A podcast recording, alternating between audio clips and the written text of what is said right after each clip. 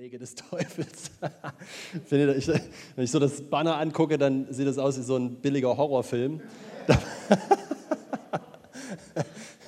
Face to Face Presents. Und irgendwie war das auch so gedacht, ein bisschen, ne, bisschen locken, so. Ich hätte es auch anders nennen können, aber ich fand das irgendwie cooler, so die Wege des Teufels mit dem roten Typ da hinten.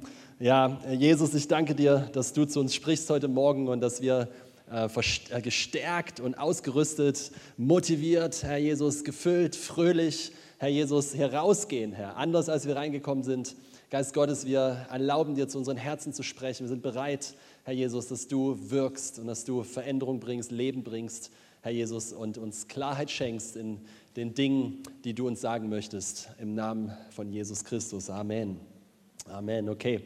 Ja, also ich hatte das echt äh, so ein paar Sachen überlegt, was machen wir jetzt noch und gebetet und dann kam mir dieses Thema und dann dachte ich noch so, super, wir haben eine Babysegnung und danach kommen die Wege des Teufels.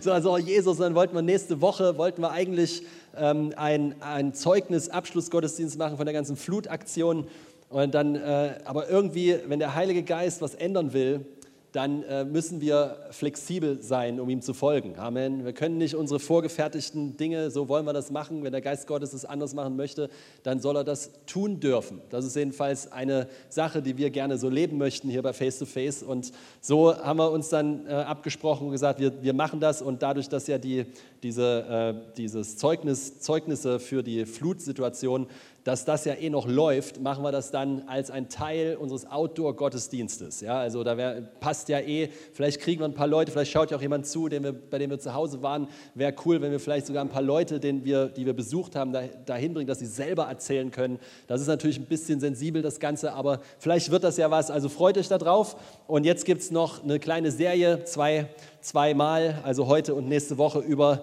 die Wege des Teufels. Okay?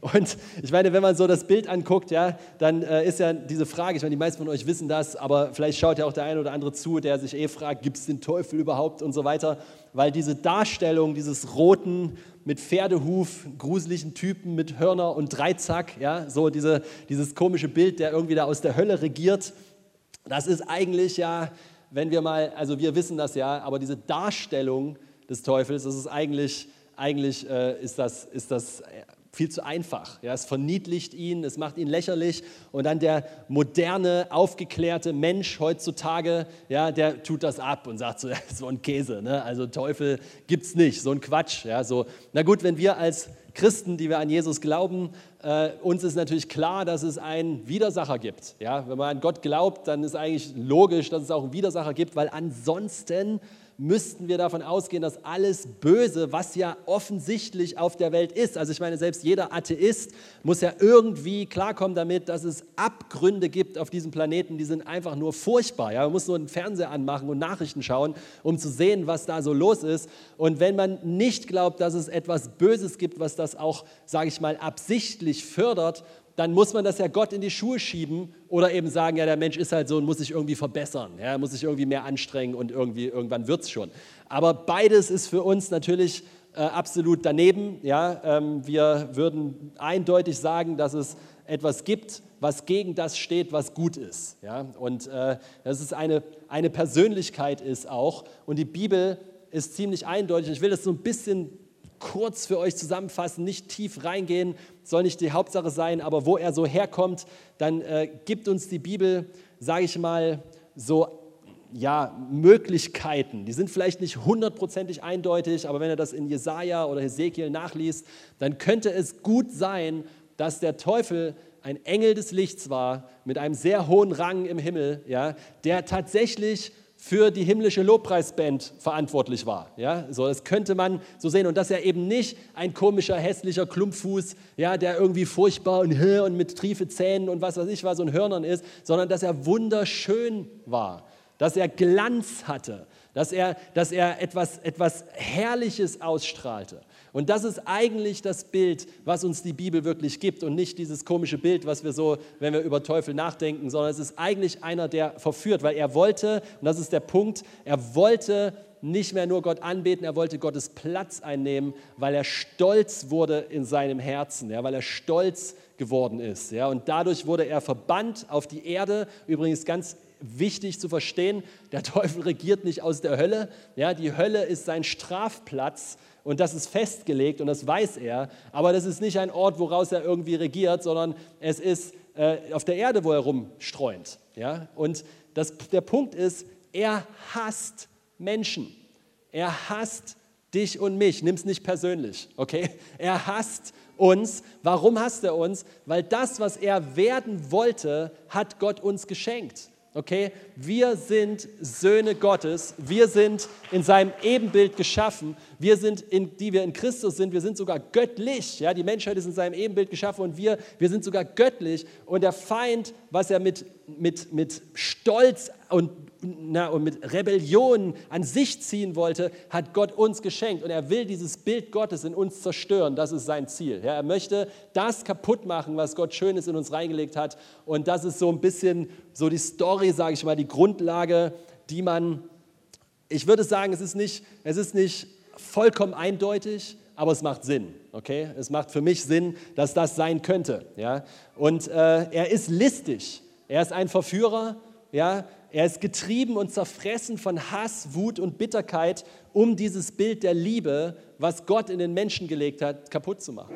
Das ist, das ist wofür, was er ist. Und er ist eben nicht dieses, dieses lächerliche Ding, ja, was er da so seht, von, auf, was irgendwie da so rot und, und so weiter. Das ist, läch, das, ist, das ist, was er gerne möchte, dass Leute von ihm denken. Ja. Aber eigentlich ist er listig, eigentlich ist er versteckt, verborgen, eigentlich ist er im Dunkeln, eigentlich ist er jemand, der, der nicht gerne unbedingt in die Front geht, weil er möchte dich lieber von hinten verführen, dass du glaubst, du machst alles richtig, aber du liegst leider daneben. Das ist die viel größere Waffe, die er hat, als, als sogenannte Satanismus oder irgendwie direkte Anbetung von Teufel und Dämonen und Menschenopfern. Das gibt es alles, okay? Aber das ist gar nicht sein Hauptgebiet. Sein Hauptgebiet ist, versteckt zu bleiben und der Menschheit zu erklären, ihn gibt es gar nicht, während sie fröhlich seine Wege gehen, ja, oder nicht fröhlich, okay? Und deswegen sagt die Schrift uns, dass wir äh, in 2. Korinther 2, Vers 11, ja, steht da auch, 2. Korinther 1 müsste es eigentlich sein, genau, steht da, da auch richtig, nee, 2. Korinther 2, Vers 11, okay, mal sehen. Vielleicht ist es auch Kapitel 1, egal, es steht geschrieben, es steht geschrieben, seine Gedanken, also die vom Feind, vom Satan, vom Teufel, sind uns nicht unbekannt. Sind uns nicht unbekannt. Nun, wir bei Face to Face, wir würden niemals sagen, dass wir einen Fokus auf den Feind legen.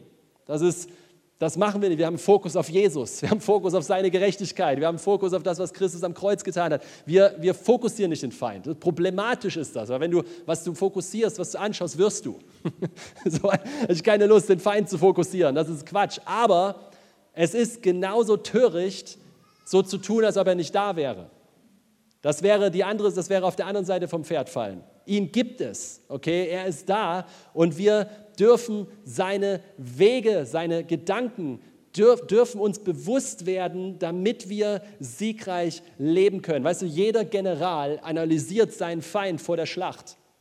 Sogar jeder Trainer, einer Fußballmann, wenn, wenn, wenn WM ist oder EM oder was auch immer, ja, wenn, der, wenn der Trainer analysiert den Gegner, um ihn zu besiegen, richtig, ist doch klar, er will herausfinden, wie ist die Taktik, damit man eine Taktik hat, die den Gegner besiegt. Also nichts Ungewöhnliches, aber entscheidender Unterschied, bist du bereit? Der entscheidende Unterschied, normalerweise analysiert der General oder der Trainer den Feind, um die Schlacht zu gewinnen, die Stärke und Taktik des Feindes zu kennen und auch zu sehen, ob der Feind nicht die Übermacht vielleicht hat.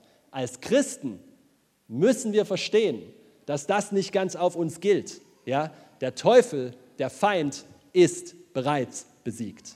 Okay? Er ist bereits besiegt. Okay, ich, ich gehe mal äh, ein Bibelvers hier, Kolosser 2, Vers 15. Er, Jesus Christus, hat die Gewalten und die Mächte völlig entwaffnet. Sag mal, völlig entwaffnet.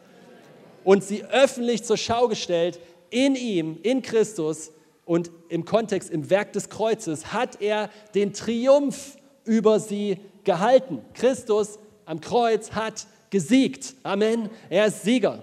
Und da ist interessant, was manche Übersetzungen hier, wenn man da ein bisschen tiefer reingeht, er hat den Feind entblößt, jeder Waffe beraubt und im Triumphzug durch die Straßen gezogen. Ja, das ist, was passiert ist mit der feindlichen Macht, mit, mit dem Teufel und seinen Dämonen, mit diesem ganzen Zeug, was gegen uns kommt, mit dem Bösen. In Christus haben daher auch wir triumphiert. Wenn du sagst, du bist ein Christ und du bist deswegen in Christus, dann bist du in dem Sieger, du bist in dem, der gesiegt hat, du bist in dem, der gewonnen hat. Amen. Ich meine, Halleluja hören hier von irgendjemandem. Okay? Und da, da tatsächlich ist der Vers 14 davor, und das ist interessant, spricht von der Anklageschrift, die ans Kreuz genagelt wurde und der Teufel wird auch als der Verkläger bezeichnet. Schon mal gehört? Ja, der Verkläger, der verklagt die Christen, er verklagt und anklagt und bringt Verdammnis und so weiter. Ja?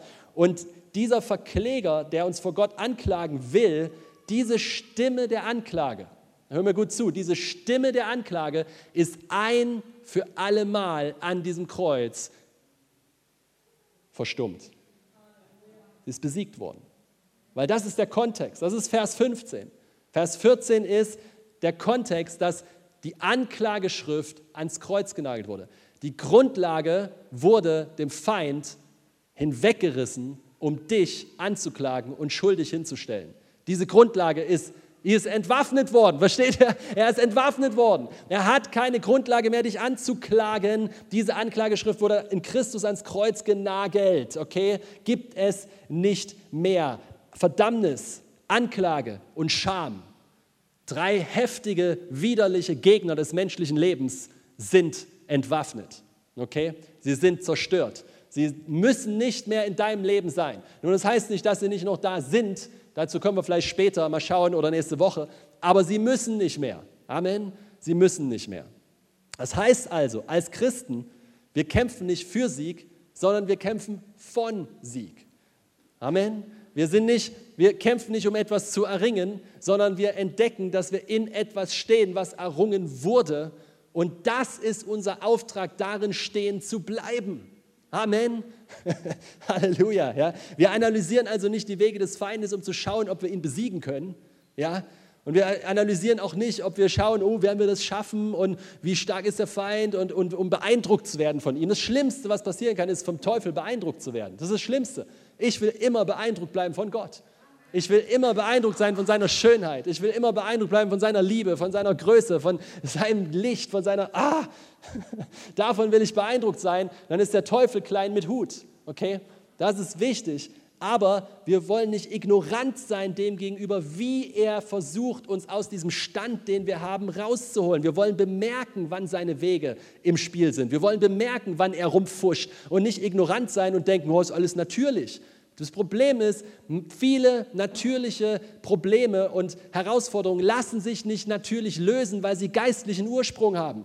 Und wenn du versuchst, es natürlich zu lösen, wirst du keinen Sieg erringen, weil es geistlich gelöst werden muss. Und wir Christen sind ehrlich gesagt manchmal die Profis darin, alles zu versuchen natürlich zu lösen und haben irgendwie Gott da oben drauf gedoktert irgendwie.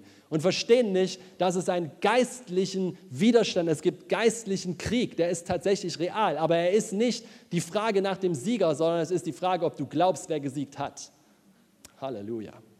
Okay. Pass auf, ich, ich beweise euch das mal kurz hier. Ja? Bekannte Schriftstelle, Epheser 6, Vers 10 bis 11. Schließlich werdet stark im Herrn und in der Macht seiner Stärke.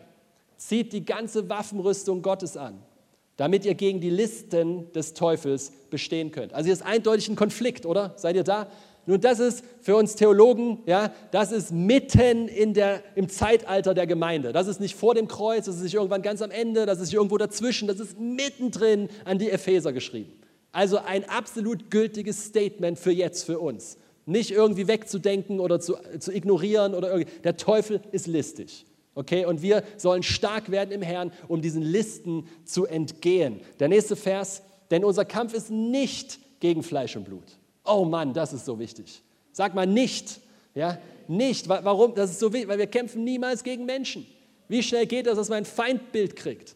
Taliban, was weiß ich was. Man kriegt ein Feindbild gegen Menschen. Menschen sind, seit Christus am Kreuz gestorben ist, nicht mehr das Problem. Okay. Halleluja. Jesus, Jesus findet gut, was ich predige. Danke. Ja, unser Kampf ist nicht gegen Fleisch und Blut, sondern gegen die Gewalten, gegen die Mächte, gegen die Weltbeherrscher dieser Finsternis, gegen die geistigen Mächte der Bosheit in der Himmelswelt. Ja, manch, manch, ein, Manch einer, der mit Esoterik zu tun hat, hat mehr Ahnung von geistlicher Realität als mancher Christ. Ja, es ist leider tatsächlich so. Ja, sie haben ein, ein Gefühl dafür, dass es im Unsichtbaren etwas gibt. Und wir rennen durch die Gegend, Werbung blendet uns, alles blendet uns, wir sind nur mit Dingen und Sachen beschäftigt und die Bibel nennt das Fleisch. Ja, es ist einfach ein Leben im Äußerlichen, wie alle anderen auch. Und das ist kraftlos manchmal. Und dann fragt man sich, warum? Ja, weil man Dinge nicht lösen kann im Natürlichen, die geistliche Wurzeln haben. Amen. Okay, das ist wichtig zu verstehen. Ja, unsichtbarer Feind und unser Kampf ist nicht gegen Menschen. Und jetzt kommt Vers 13, auf den ich hinaus will. Deshalb ergreift die ganze Waffenrüstung Gottes damit ihr an dem bösen Tag widerstehen und wenn ihr alles ausgerichtet habt, stehen bleiben könnt. Stehen bleiben könnt. Und ich habe mich früher immer gefragt, ich habe das nicht verstanden. Ich habe gedacht, Jesus, eine Armee nimmt Land ein. Ein Krieger geht voran, er, er, er nimmt Territorium ein, er geht voran. Wieso bleibt er hier stehen? Das hörte sich so wie, wie eine, für mich war das wie so eine wie so, wie so Entmutigung das gelesen, dachte, das kann, was ist das? Wieso stehen bleiben? Ich meine, hallo, ich will Land einnehmen, ich will was besetzen, ich will, gib mir irgendwas, ja, ich will jagen, ich will vielleicht, weil ich ein Mann bin, keine Ahnung, aber ich will irgendwas machen, ja, ich will irgendwie, und dann, ich habe es nicht lange her, aber erst als ich das vollbrachte Werk vom Kreuz verstanden habe, habe ich das verstanden. Du stehst in dem Sieg den Christus bereits für dich errungen hat. Du stehst in dem, was er dir gegeben hat. Es, er kann dir nicht mehr geben, als was er dir schon gegeben hat. Verstehst du das? Und dein Job ist da drin zu stehen, da drin zu bleiben, da drin zu, ah, hier drin bin ich verwurzelt, hier drin stehe ich. Ich lasse mich nicht austricksen, raustricksen, rausholen aus diesen Dingen, die Gott mir geschenkt hat in Jesus Christus. Halleluja. Und die Listen, die Listen des Feindes, die Listen, weißt du, was das ist? Das sind die Listen, um dich eben da rauszuholen aus dem, was dir schon alles gehört.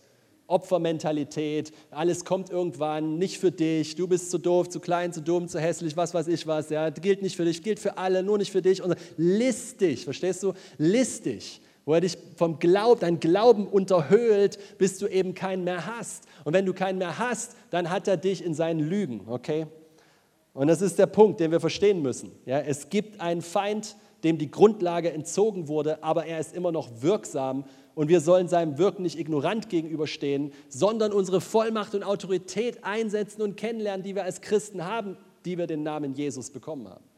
Okay, das ist, das ist wichtig, weil sonst äh, entgeht uns was. Und die Wege des Teufels ja, oder seine Gedanken, wie wir gehört haben, die sprechen von seiner Art und Weise. Also wie handelt er? Wie erkenne ich seine Handschrift? Weil das muss ich kennenlernen, weil wenn ich das nicht weiß, dann verwechsel ich es vielleicht mit Gottes. Und das passiert leider oft genug, dass man Gott was in die Schuhe schiebt, was eindeutig der Feind war. Schauen wir uns mal eine Eigenschaft an. Okay, ganz bekannt. Johannes 8, Vers 44, ihr habt den Teufel zum Vater. Das ist nicht ihr, okay, er redet nicht zu euch. ihr, tut, ihr tut mit Vorliebe die bösen Dinge, die er tut. Er war von Anbeginn an ein Mörder und hat die Wahrheit immer gehasst.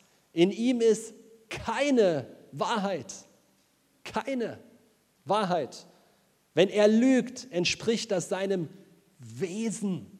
Boah, denn er ist ein Lügner und der Vater der Lüge. Er ist der Ursprung der Lüge. Das ist krass. So, als ich ein bisschen nachgedacht habe, dachte ich, das ist, das ist krass. Der Vater, der Ursprung aller Lüge. Denn Lügen ist nicht harmlos. Ja, man begibt sich auf ein Terrain, auf ein Gebiet, das ist echt nicht das, wo wir leben wollen, oder? Wow, er ist der Vater der Lüge. Nun, der Teufel ist ein Lügner. Das können wir einfach mal so hinstellen, oder? Das, das sollten wir nie vergessen, dass der Teufel ein Lügner ist. Egal, was er dir einflüstert, versucht zu vermitteln.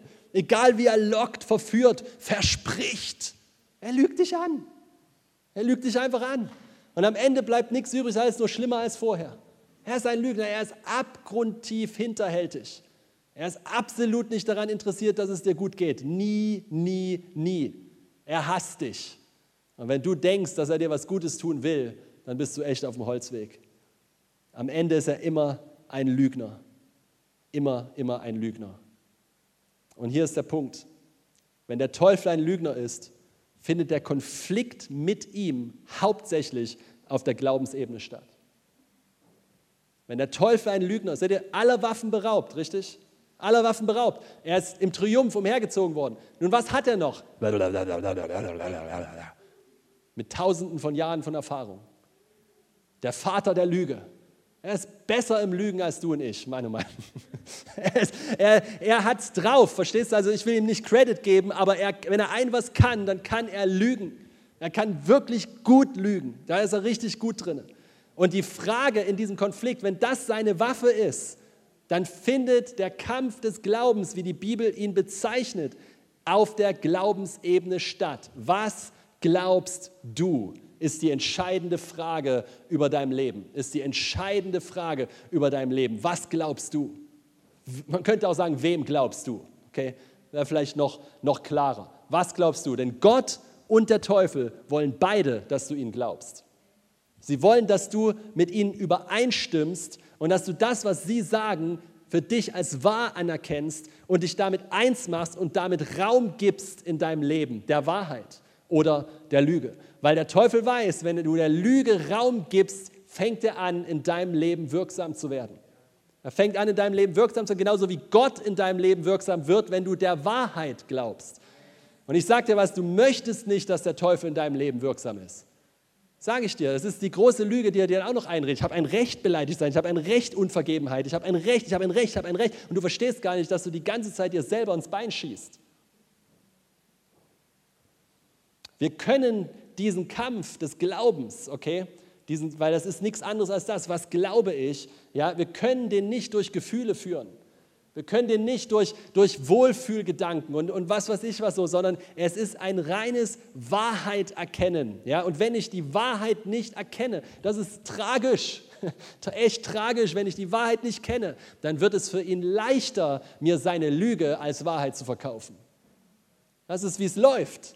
Weil am besten fuscht er, in, in, fuscht er dir Halbwahrheiten vor die Füße ja, und legt dir so Sachen hin, die sich halb wahr anhören und richtig. Und weil du die Wahrheit nicht kennst, denkst du, uh, das stimmt. Und in dem Moment, wo du sagst, uh, das stimmt, bist du eins damit und es aktiviert etwas, nämlich eine Frucht in deinem Leben. Etwas kommt daraus hervor, weil du immer lebst, was du glaubst.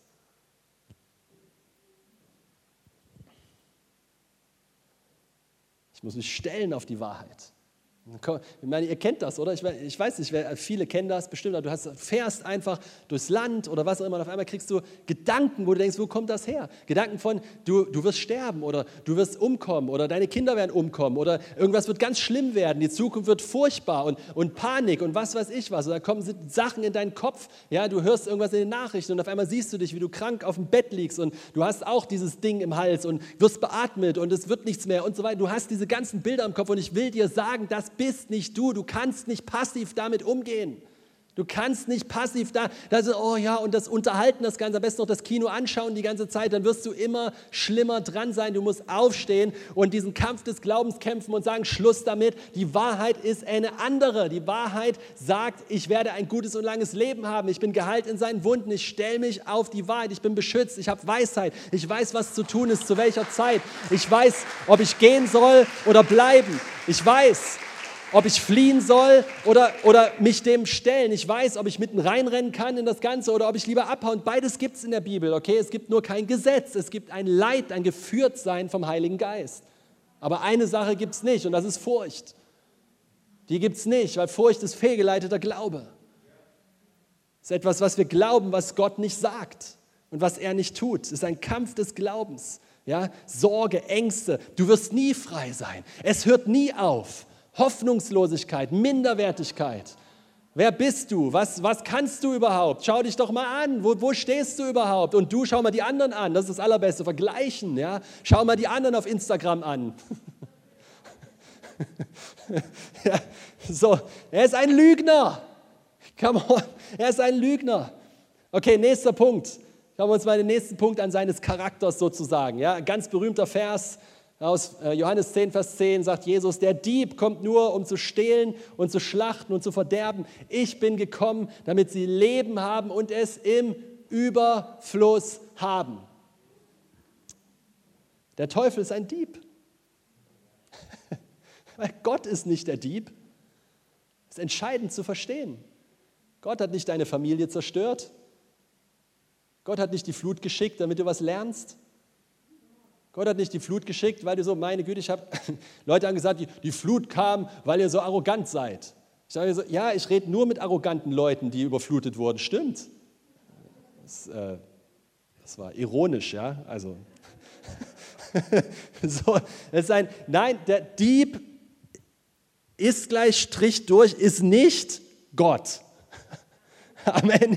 Es ist wichtig zu verstehen in deinem Gottesbild, weil du sonst Gott etwas in die Schuhe schiebst. Das machen übrigens viele Menschen, das nicht Gott war. Er hat dich nicht krank gemacht, er hat nicht deine Familie zerstört, er hat nicht dein, dein, dein, deine Eltern weggenommen, weil er sie schon im Himmel haben wollte oder irgendwelche schwachsinnigen theologischen Versuche, irgendwas zu erklären, was man nicht erklären kann. Er hat, dich nicht, er hat dir nicht Depression gegeben, damit du demütig wirst.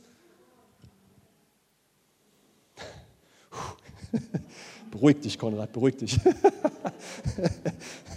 Menschen schieben Gott Sachen in die Schuhe, für die der Dieb verantwortlich ist. Und wenn wir unsere Autorität ergreifen, wenn wir ergreifen, wer wir sind, wenn wir das tun können, was passiert ist, die Bibel sagt in Sprüchen, der Dieb muss siebenfach erstatten. Halleluja, der war gut. Der Teufel ist ein Dieb. Lass mich zwei Gedanken dazu sagen, ganz kurz. Ja? Das eine ist, einem Dieb die Tür zu öffnen und hereinzubitten, ist ziemlich blöd. das wäre erstmal so der erste Schritt. Das ist gleich eine Einladung. Ja? Komm rein, bedien dich an meinen Sachen. Komm rein. Ja? Ich gebe dir Berechtigung. Ich gebe dir eine Möglichkeit. Ich, hier, hier hast du offizielles Schreiben, du darfst mir wegnehmen, was du willst. Das ist blöd. Das ist Geist der Dummheit. Das, das, würde, ich, das würde ich aufhören, okay? Da, dazu kommen wir vielleicht auch noch gleich. Aber das Zweite ist, und das ist auch wichtig, oder lass mich mal kurz nochmal das, bevor ich das Zweite nehme, ähm, dieses, dieses den Dieb reinlassen, ja, bedeutet sich auf seine Wege einzulassen, also seine Lügen zu glauben. Wenn du seine Lügen glaubst, dann machst du dich eins mit ihm und er kann in deinem Leben rauben. Epheser 4, 27, gebt dem Teufel keinen Raum. Richtig? Gebt ihm keinen Raum. So, okay, das ist aber eigentlich deutlich, das ist klar. Die meisten von uns verstehen das, das ist, das ist in Ordnung. Aber das Zweite ist, und das müssen wir auch verstehen, der Dieb fragt dich doch nicht, ob er einbrechen darf. Der Dieb ist doch nicht, der, der fragt, ey, morgen komme ich. Und, weil, weil wir sind manchmal so geschockt, wenn irgendwas passiert. Wenn irgendwas ist und wir denken so, habe ich, irgendwo, hab ich irgendwo Berechtigung, habe ich irgendwo eine Tür offen, ich irgendwo, und wir kriegen eine halbe Krise und so weiter. Und, und ich sage, hey, weißt du, erstmal entspann dich, schau Jesus an, es geht eh nur um Zeug, ja, es ist eh nicht so wichtig, aber es kommt zurück, erstens. Und zweitens, er ist ein Dieb. Ein Dieb fragt nicht, ob er klauen darf. Wenn er fragen würde, ob er klauen darf, wäre ein dummer Dieb. Ja, weil sagst du, nein, darfst du nicht. Okay, deswegen ist das wichtig. Und der Dieb raubt vor allem, und lass mich das nochmal hier dazu sagen, vor allem, bevor wir jetzt irgendwie an materielle Dinge und Gesundheit und was weiß ich was alles denken, der Dieb raubt vor allem die Wirksamkeit des Wortes Gottes aus deinem Leben. Das ist das, was er vor allen anderen Dingen raubt. Das heißt, ich gehe da jetzt nicht drauf ein, aber im Gleichnis von der Saat im Acker, da heißt es, dass der Dieb kommt der Teufel, der Name steht da Satan, da steht noch nicht mal Dieb, da steht der Satan kommt und raubt aus denen, die Gott noch nicht kennen, das gesäte Wort aus ihren Herzen. Das ist für die, die Gott nicht kennen. Du hast ihnen vielleicht irgendwann was im Evangelium erklärt und dann kommt der Feind und raubt ihnen das Wort, klaut die Saat, nimmt sie weg. Aber dann gibt es das auch noch für die, die Jesus folgen. Und da heißt es nämlich, durch Sorgengedanken und den Betrug des Reichtums und die Verführung der Welt klaut er die Macht des Wortes aus deinem Leben. Und das siehst du, worauf er aus ist. Warum? Weil er will deinen Glauben zerstören. Verstehst du? Er kann dich ja nicht zerstören, oder? Ich meine, come on, selbst wenn du den schlimmsten Weg als Christ nimmst und am Ende dich vielleicht sogar noch selber tötest, ich glaube, du bist bei Gott im Himmel. Das ist, was ich glaube. Das ist was, wovon ich überzeugt bin. Das heißt, er kann dich gar nicht mehr töten, aber er kann deinen Einfluss, den du haben sollst auf dieser Erde, begrenzen, wenn du dich auf ihn einlässt wenn du ihm glaubst. Das ist, was er kann. Ja? Und deswegen will er dir die Macht des Wortes rauben, dich ablenken, dich verführen, dich ständig beschäftigen mit allem Möglichen und so weiter, damit du bloß nicht dich füllst mit der Wahrheit. Will nicht, dass du in Gottesdienst kommst, will nicht, dass, will nicht, dass du geistliche Gemeinschaft wahrnimmst. Er will das alles nicht. Warum? Weil all das das Wort in dir stärkt und dich zu dem machen lässt, der steht in, seinem, in dem Sieg, den Christus für ihn errungen hat. Während du das, wenn du es nicht tust, so immer mehr die Lügen der Welt glauben wirst. Weil erzähl mir doch nicht, dass wir nicht beeinflusst sind von den Dingen, die um uns rum die ganze Zeit reden, reden, reden reden, reden, reden. Vor allen Dingen, wenn wir nicht einen Gegenpol haben, wo wir die Wahrheit hören. Das kann mir keiner erzählen. Es tut mir echt leid, hart, aber herzlich. Aber wenn du dich nur mit Sachen der Welt füllst und keine Füllung der Wahrheit in dich hast, erzähl mir nicht, du weißt, wo es lang geht. Sorry, aber du bist ein blinder Blindenführer. Du tappst im Dunkeln. Tut mir echt leid, ist liebevoll gemeint, aber das können wir, wir können das nicht, können, was soll das? Ja? Wer Tag und Nacht an meinem Wort, auf meinem Wort meditiert, Psalm 1, der wird siegreich sein, der wird gelingen haben in allen seinen Wegen. Nicht wer Tag und Nacht Nachrichten schaut und Verschwörungstheorien und Tag und Nacht sich alles Mögliche reintut, was, was von der Welt kommt. Und dann sage ich, sage ich damit, du sollst nicht Nachrichten gucken oder irgendwas dich informieren und so weiter. Nein, sage ich nicht. Die Frage ist, was ist die, was ist, was ist der, wie, wie viel von jedem? Amen. Schaust du durch eine Brille der Wahrheit auf das, was du in der Welt siehst, oder schaust du durch eine Brille der Welt auf das, was du in der Wahrheit siehst? Oh, der war gut. Come on. Kann den einer aufschreiben? okay. Ja, er raubt das Wort, er raubt Sicherheit der Errettung, er bringt Verdammnis, Anklage, Durcheinander, Verwirrung über Gott und die Umstände. Und die Christen werden schwach, ihr Glaube wankt, sie werden unsicher, klagen sich an, verlassen die geistliche Gemeinschaft. Und hey, das haben wir doch vorhin schon geklärt, die anklagende, verdammte Stimme ist nicht dein Vater. Die anklagende, verdammte Stimme ist nicht dein Vater. Deshalb ordnet euren Willen Gott unter, widersteht dem Teufel und er wird euch verlassen. Jakobus 4, Vers 7. Wenn der Teufel ein Lügner ist, hatten wir das nicht schon? Was ist denn hier los in meiner fantastisch vorbereiteten Präsentation? okay, jetzt komm, hier sind wir wieder richtig. Habe wohl vergessen, zwei Folien zu löschen. Sorry. Der Teufel ist, kommen wir mal weiter zum nächsten Punkt. Okay, ist heute eine Punktepredigt, falls du nicht gemerkt hast, kannst du den Kalender einschreiben. Konrad predigt eine Punktepredigt. Halleluja. Der Teufel ist der Herr der Fliegen. Was ist, was ist das, der Herr der Fliegen? Okay. Ja, also wir, denkt dran, wir versuchen seine, seine Gedanken kennenzulernen, seine, seine Wege, wie er agiert. Okay, das ist der Hintergrund. Satan wird auch Beelzebul oder Beelzebub genannt. Was, pass auf, was das heißt. Kotgott. Das heißt Kotgott. Ja, ich habe extra ein nettes Wort ausgesucht. Kotgott.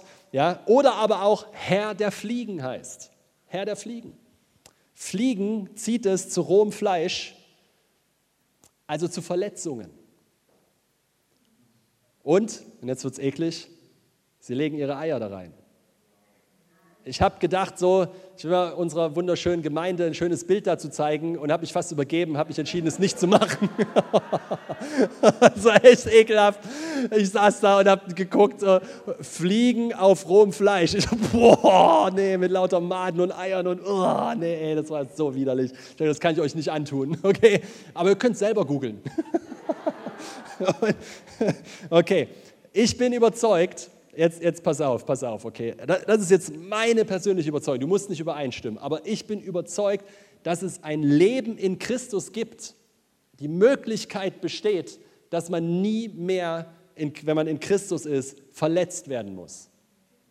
Es ist meine Überzeugung, ich weiß, nicht jeder teilt die. Und das ist in Ordnung, das ist okay. Ich, ich sage nicht, du musst. Deswegen sage ich auch dazu, ja, solange wir noch nicht da sind und verletzt werden, und ich bin da auch noch nicht ganz, bin kurz davor.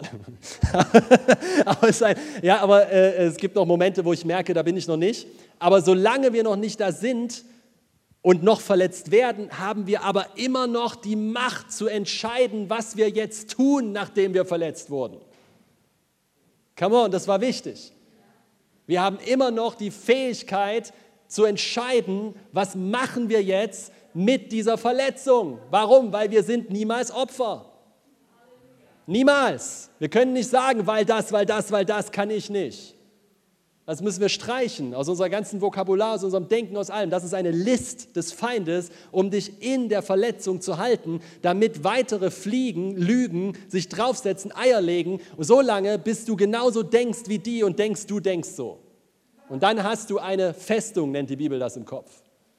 Du hast eine Gedankenfestung und weißt gar nicht, dass du da was Zeug denkst, was du gar nicht bist, weil du hast dich so damit identifiziert, dass du es gar nicht checkst. Da muss man rauskommen, okay? Das ist nicht der Punkt meiner Predigt heute Morgen, für Sonntagmorgen vielleicht nicht so ganz geeignet, aber das ist, äh, was wichtig ist, da rauszukommen. Bin ich passiv mit meinen Verletzungen, zieht es eben Fliegen an. Und jetzt passt mal auf, jetzt, jetzt kommt hier, jetzt kommt hier ein, ein, kleiner, so, das ist jetzt ganz wichtig. Wir haben vorhin den Vers gehabt, seine Wege sind uns oder seine Gedanken sind uns nicht unbekannt. Könnt ihr euch erinnern? Okay, pass auf. Hier heißt es in 2. Korinther 2, Vers 10, das heißt ein, eine, ein Vers davor, wenn, wem ihr aber etwas vergebt, dem vergebe auch ich.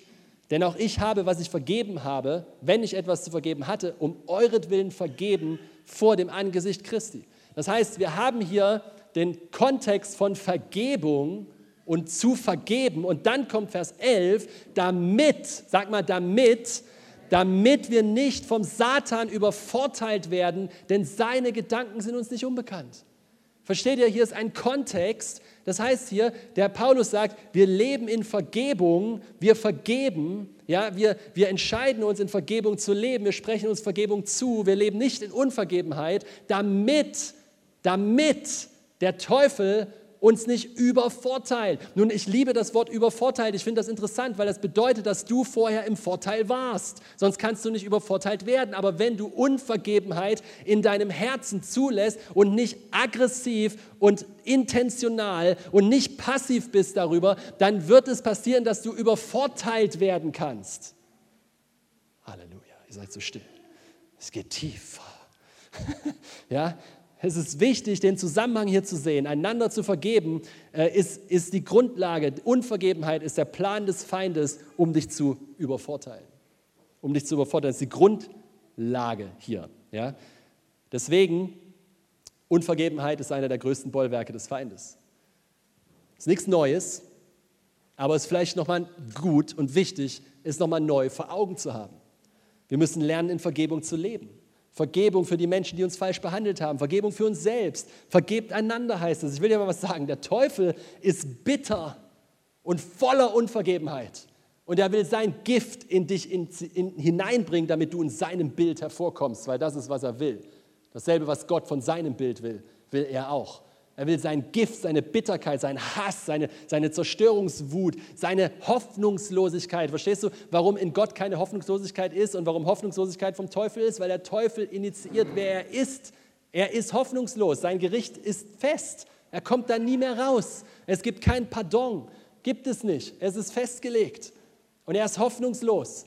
Und er will so viele wie möglich mitreißen in seine Hoffnungslosigkeit. Und auch wenn ich mich wiederhole, er kann uns nicht umbringen, aber er kann uns so in den Karren, wenn wir im Glauben so gegenfahren, dass wir ineffektiv werden für das Königreich Gottes, weil wir seine Lügen glauben. Und eine Hauptgrundlage, von der wir frei werden müssen, ist Unvergebenheit. Unvergebenheit bekämpft mit aller Macht einen Feind, von dem wir am Ende feststellen, dass wir selber es waren.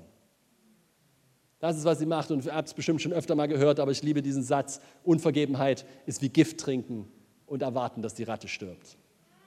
Ja, Unvergebenheit ist für uns selber die größte Gefahr. Nicht für den anderen, der uns vielleicht wehgetan hat. Nicht für das, was vielleicht wirklich ungerecht war. Gott, äh, Gott sagt deutlich, mein ist die Rache, nicht dein. Nicht dein. Du kannst es getrost in Gottes Händen lassen, dass er gerecht ist. Zu vergeben heißt nicht zu sagen, das war richtig. Zu vergeben heißt frei zu werden. Amen. Das ist richtig. Das ist richtig. Und jetzt nochmal, um zum Herrn der Fliegen zurückzukommen wenn wir in Unvergebenheit leben, diese Wunde haben, diese Wunde in unserem Herzen ist, passiert Folgendes. Verschiedene Fliegen kommen und setzen sich da rein. Vergleichen, Neid, Eifersucht, Lästern, schlecht reden, Verleumdung, zerstörtes Vertrauen, Wut und Zorn. Siehst du, wie das alles zusammenspielt? Das kommt alles zusammen. So werden ganze Familien, Gemeinden, Länder getrennt, gespalten, zerstört. Das ist genau wie das passiert listig. Das kommt nicht auf einmal. Sondern da werden kleine Dinge nicht vergeben, da werden kleine Sachen, kleine Gräuel, kleine Ö, kleine äh, ja, kleine so, boah, das ist unfair, was soll das und so weiter. Und, und irgendwie, wenn du nicht damit dealst, wenn du nicht damit umgehst, wenn du passiv damit bleibst, denkst, ich habe ein Recht darauf, ich habe ein Recht beleidigt zu sein, ich habe ein Recht frustriert zu sein, ich habe ein Recht nicht mehr mit dir zu reden, ich habe ein Recht mich zurückzuziehen, ich wurde ungerecht behandelt. Du musst nur einmal Jesus angucken, den Gerechten, der alle Ungerechtigkeit der Welt trug und das würde alles still werden. Wie können wir noch sagen, ich wurde ungerecht behandelt, ich habe ein Recht darauf, sauer, wütend, frustriert und ärgerlich zu sein und Jesus anschauen? Come on. Das ist wichtig. Das ist das Evangelium. Enttäuschung, Frust, Bitterkeit, Anklage, Verdammnis, Scham, Streitsucht, Rechthaberei, Arroganz, bis zu Depression, Panik, Stress. Am Ende ist es immer Tod. Am Ende ist es immer, was dich tötet. Egal, ob du schon äußerlich tot bist oder nicht, aber es tötet dich innerlich, es tötet dich ab, es tötet das Leben, es tötet die Freude, es tötet die Bestimmung, die Berufung, es tötet das, wofür du auf diesem Planeten bist, geboren wurdest. Es tötet das, wo du Einfluss nehmen kannst auf andere Menschen, wie du die Gesellschaft positiv beeinflussen kannst. Warum? Weil dein Licht nicht mehr leuchtet weil du dich nur noch um dich drehst, weil es nur darum geht, ich wurde ungerecht behandelt, weil man selber in dieser Selbstmitleidsparty rumbadet und das Problem ist, dort hast du keine Freunde. Dort hast du keine Freunde, die sagen, oh, ich verstehe dich, mir geht es genauso, sind nicht Freunde, sind Leute, die genauso Hilfe brauchen. Ich predige gut heute Morgen. Danke, Jesus. Geistlich tot, echte, bis hin Selbstmordgedanken, Sinnlosigkeit des Lebens. Warum bin ich hier? Es alles macht keinen Sinn. Und dann natürlich hat man keine Grenzen mehr, fällt in Sünde, macht lauter dumme Sachen. Warum? Weil, weil man frustriert ist, weil es einem egal ist, weil man für nichts mehr lebt. Weiß nicht, zu wem ich spreche, sicherlich nicht zu allen, aber vielleicht zum einen oder anderen. Ich will dich da rausholen, weil es macht keinen Spaß, dort zu leben. Es macht keinen Spaß, da mitzuleben. Begib dich auf die Reise, deine Wunden heilen zu lassen damit die Fliegen keine Eier mehr legen können. Nun, ich möchte hier mal kurz was sagen dazu. Ich kenne mittlerweile genug Psychologie, ich kenne mittlerweile genug psychologische Wege und, und Gedanken und so weiter, um zu verstehen, dass Vergebung sehr wohl ein Prozess sein kann.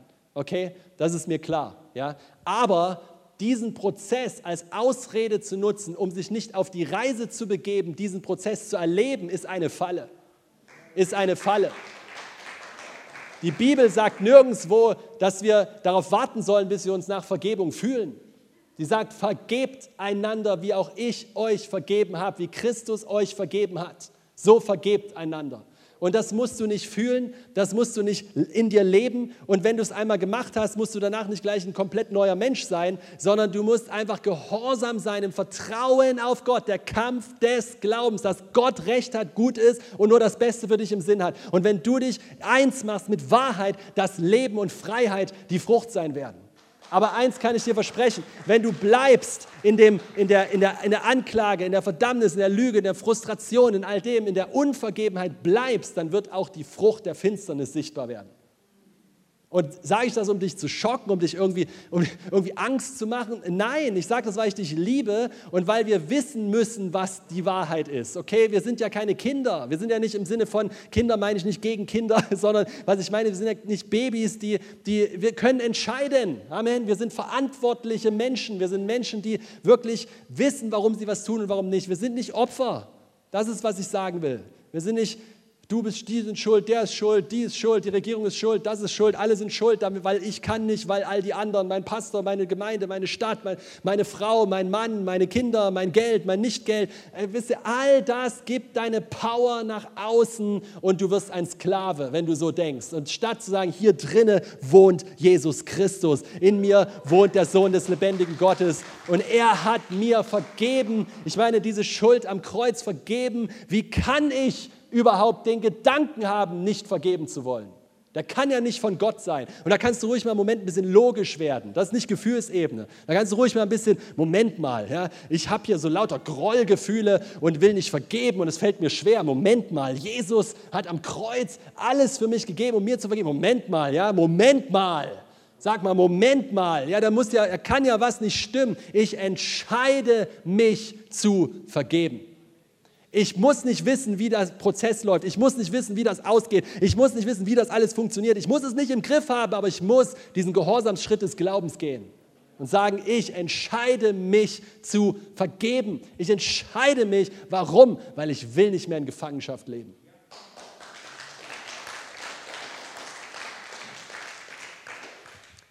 1. Petrus 5, kommt gleich hier zum Ende, Vers 8. Seid nüchtern und wacht. Euer Widersacher, der Teufel, geht umher wie ein brüllender Löwe und sucht, wen er verschlingen kann. Ja, es gibt einen Widersacher.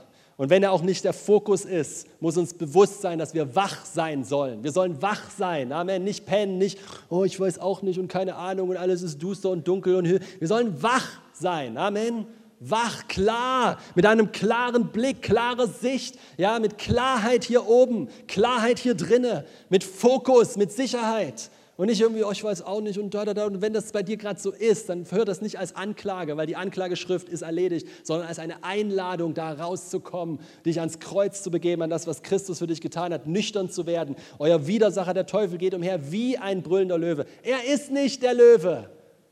Der Löwe von Juda ist nur einer und er heißt Jesus Christus. Er geht umher wie ein brüllender Löwe. Warum? Weil er dich einschüchtern will. Er brüllt rum. Und wenn du einmal ein bisschen reinguckst und einmal ein bisschen dich nicht einschüchtern lässt und einen Schritt auf ihn zugehst in der Autorität des Namens Jesus, dann merkst du auf einmal, jeder, ja, der hat Mundgeruch, aber das ist nicht wirklich angsteinflößend. Das stinkt, aber das ist nicht das, was mich kaputt machen kann. Es ist eine Lüge, deswegen steht hier nämlich auch, er sucht wen er verschlingen kann. Es steht nicht, er kann jeden verschlingen. Er steht, er sucht, wen er verschlingen, er sucht, wer ihm glaubt, er sucht, wer sich einschüchtern lässt, er sucht, wer, wer, wer seine Lügen annimmt als Wahrheit. Das ist, was er sucht. Er sucht die, die unvergeben, nicht, nicht in Vergebung leben wollen. Er sucht die, die nicht, seine, die nicht Gottes Wege einschlagen wollen. Er sucht die. Er sagt, die nehme ich mir. Und dann initiiert er sein Gift und dann repräsentieren diese Menschen dieses Gift. Deswegen heißt es, du musst jede Wurzel der Bitterkeit rausholen, weil es alle anderen um dich herum verunreinigt. Das ist, das ist der Grund. Warum? Weil du repräsentierst auf einmal nicht mehr das Bild Gottes, obwohl du es bist.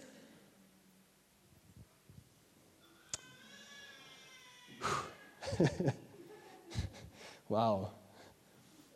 So, letzte, letzte Folie. Damit wollen wir in eine Gebetszeit gehen, okay? Ich habe es vorhin schon mal kurz genannt. Epheser 4, Vers 27, gebt dem Teufel keinen Raum. Es lohnt sich nicht.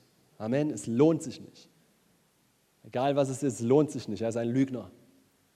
Er ist der Herr der Fliegen, er ist ein Dieb. Es lohnt sich nicht. Gott ist gut. Er ist nur gut. Sünde lohnt sich nicht. Die Lügen zu glauben lohnt sich nicht. Mit Bindungen rumzulaufen, weil man dem Feind die Hand hinhält, lohnt sich nicht. Festungen im Kopf zu bauen, die nicht frei machen, lohnt sich nicht. Es bindet alles. Alles, was der Feind uns anbietet, führt in Gefangenschaft. Alles, was Gott uns anbietet, führt in die Freiheit.